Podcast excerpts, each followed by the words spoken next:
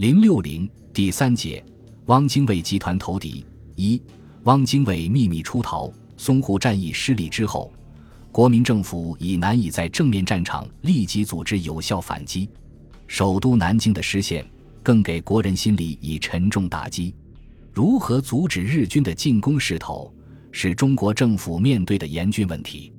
台儿庄战役的获胜，不仅没有改变整个战场局势，反而使日本当局恼羞成怒。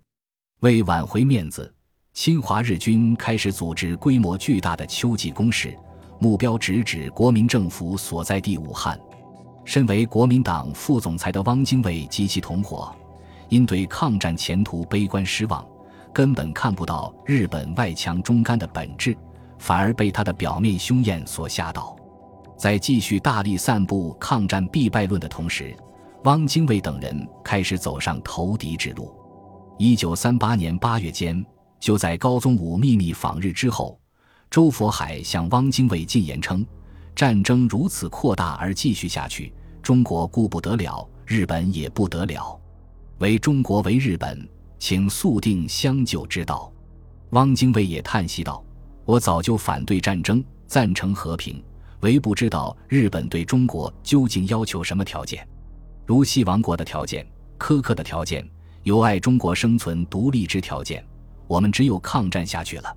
这段话虽然加上了“为中国”的字眼，但却如实反映了汪精卫等人迫切对日企和的心情。当时他们只知道日本内部有谋和意向，但不知道日本具体的要价。为此，他们急忙派梅思平前往香港，协助高宗武与日本联络。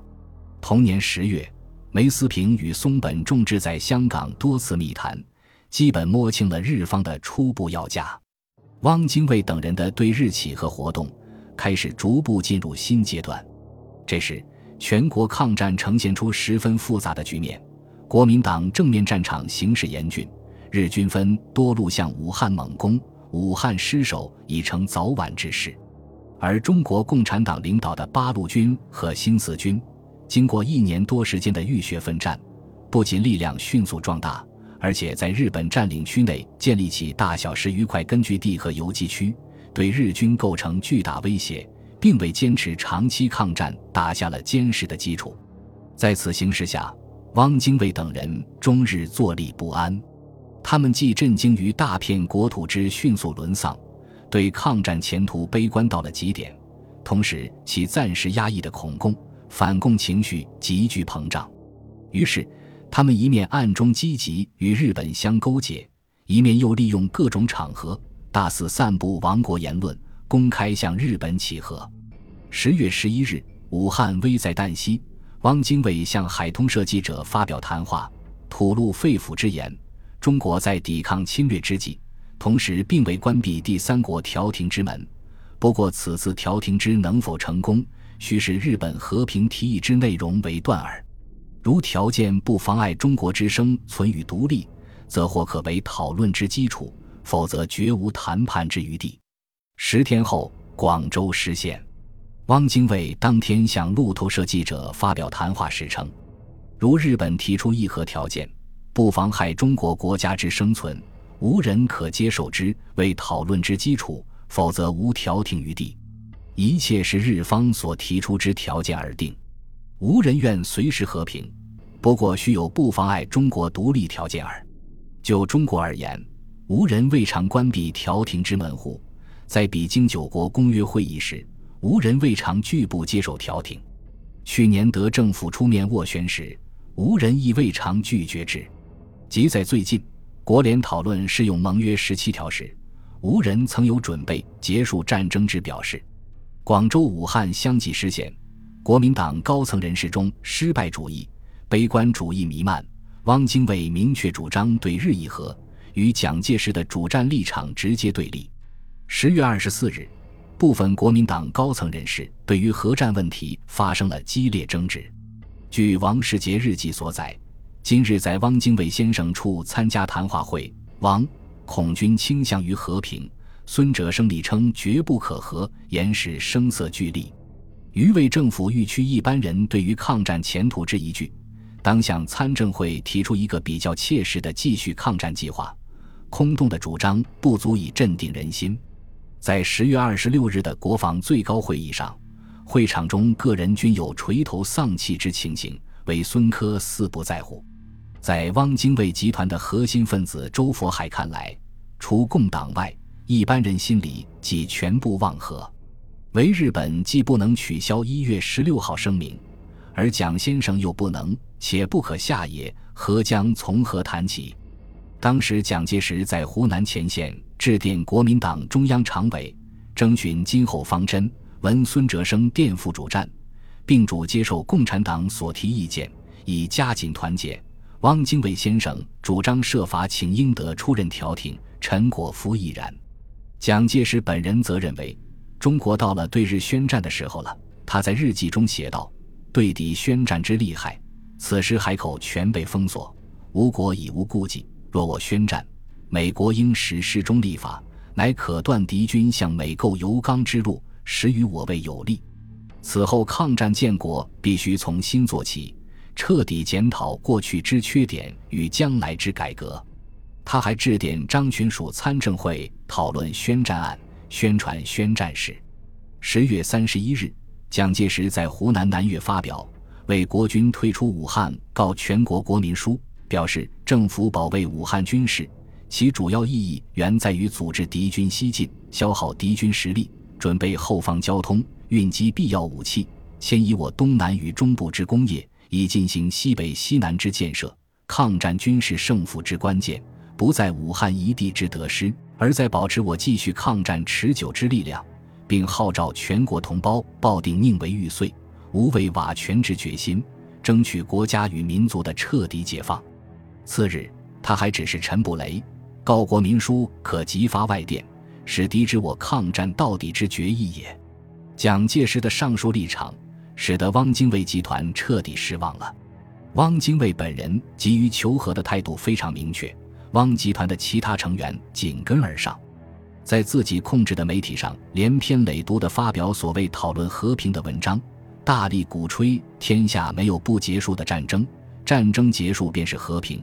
中国与日本的战争也有结束的时候，所以和平不是不可以谈的。他们大力宣传。中国的国力已不能再战了，非设法和平不可了。现在我们已无路再退，再退只有退西北，我们结果必被共产党的俘虏。陶希圣声称，自武汉、广州陷落以后，中国没有一个完全的师，说打是打不下去了，再打下去只有更加沦亡，更加无望。应考虑存亡绝续的办法，及时谋战争的结束。然而大敌当前。投降主义不得人心。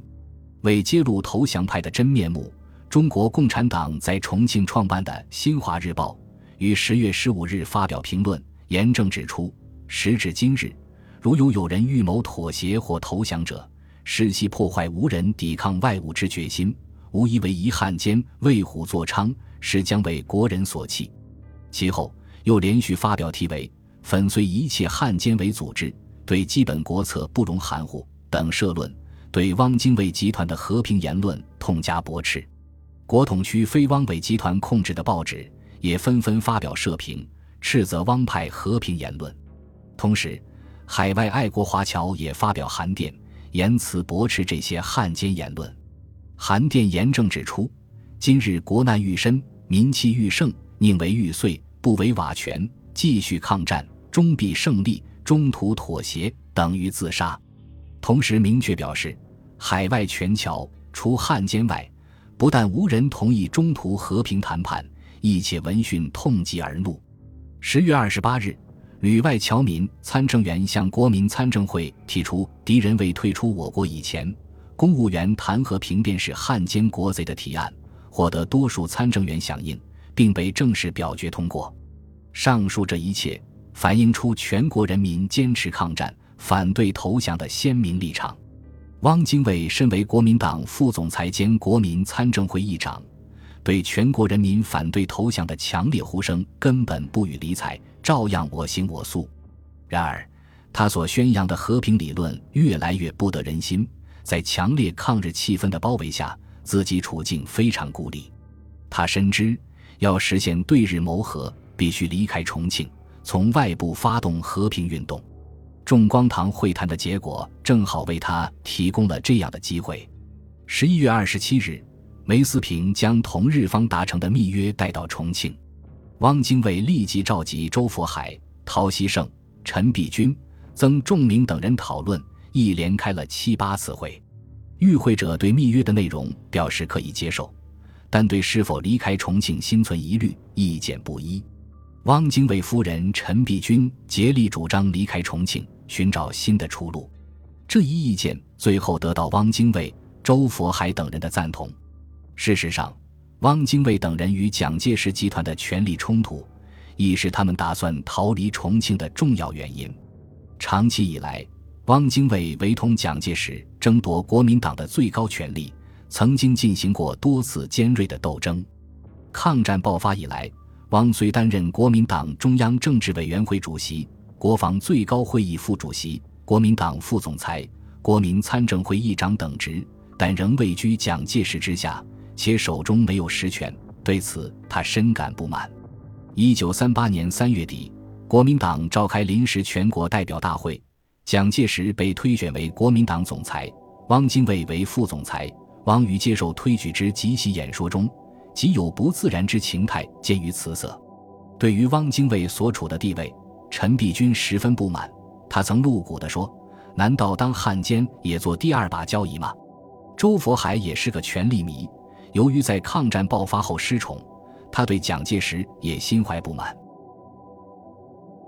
本集播放完毕，感谢您的收听，喜欢请订阅加关注，主页有更多精彩内容。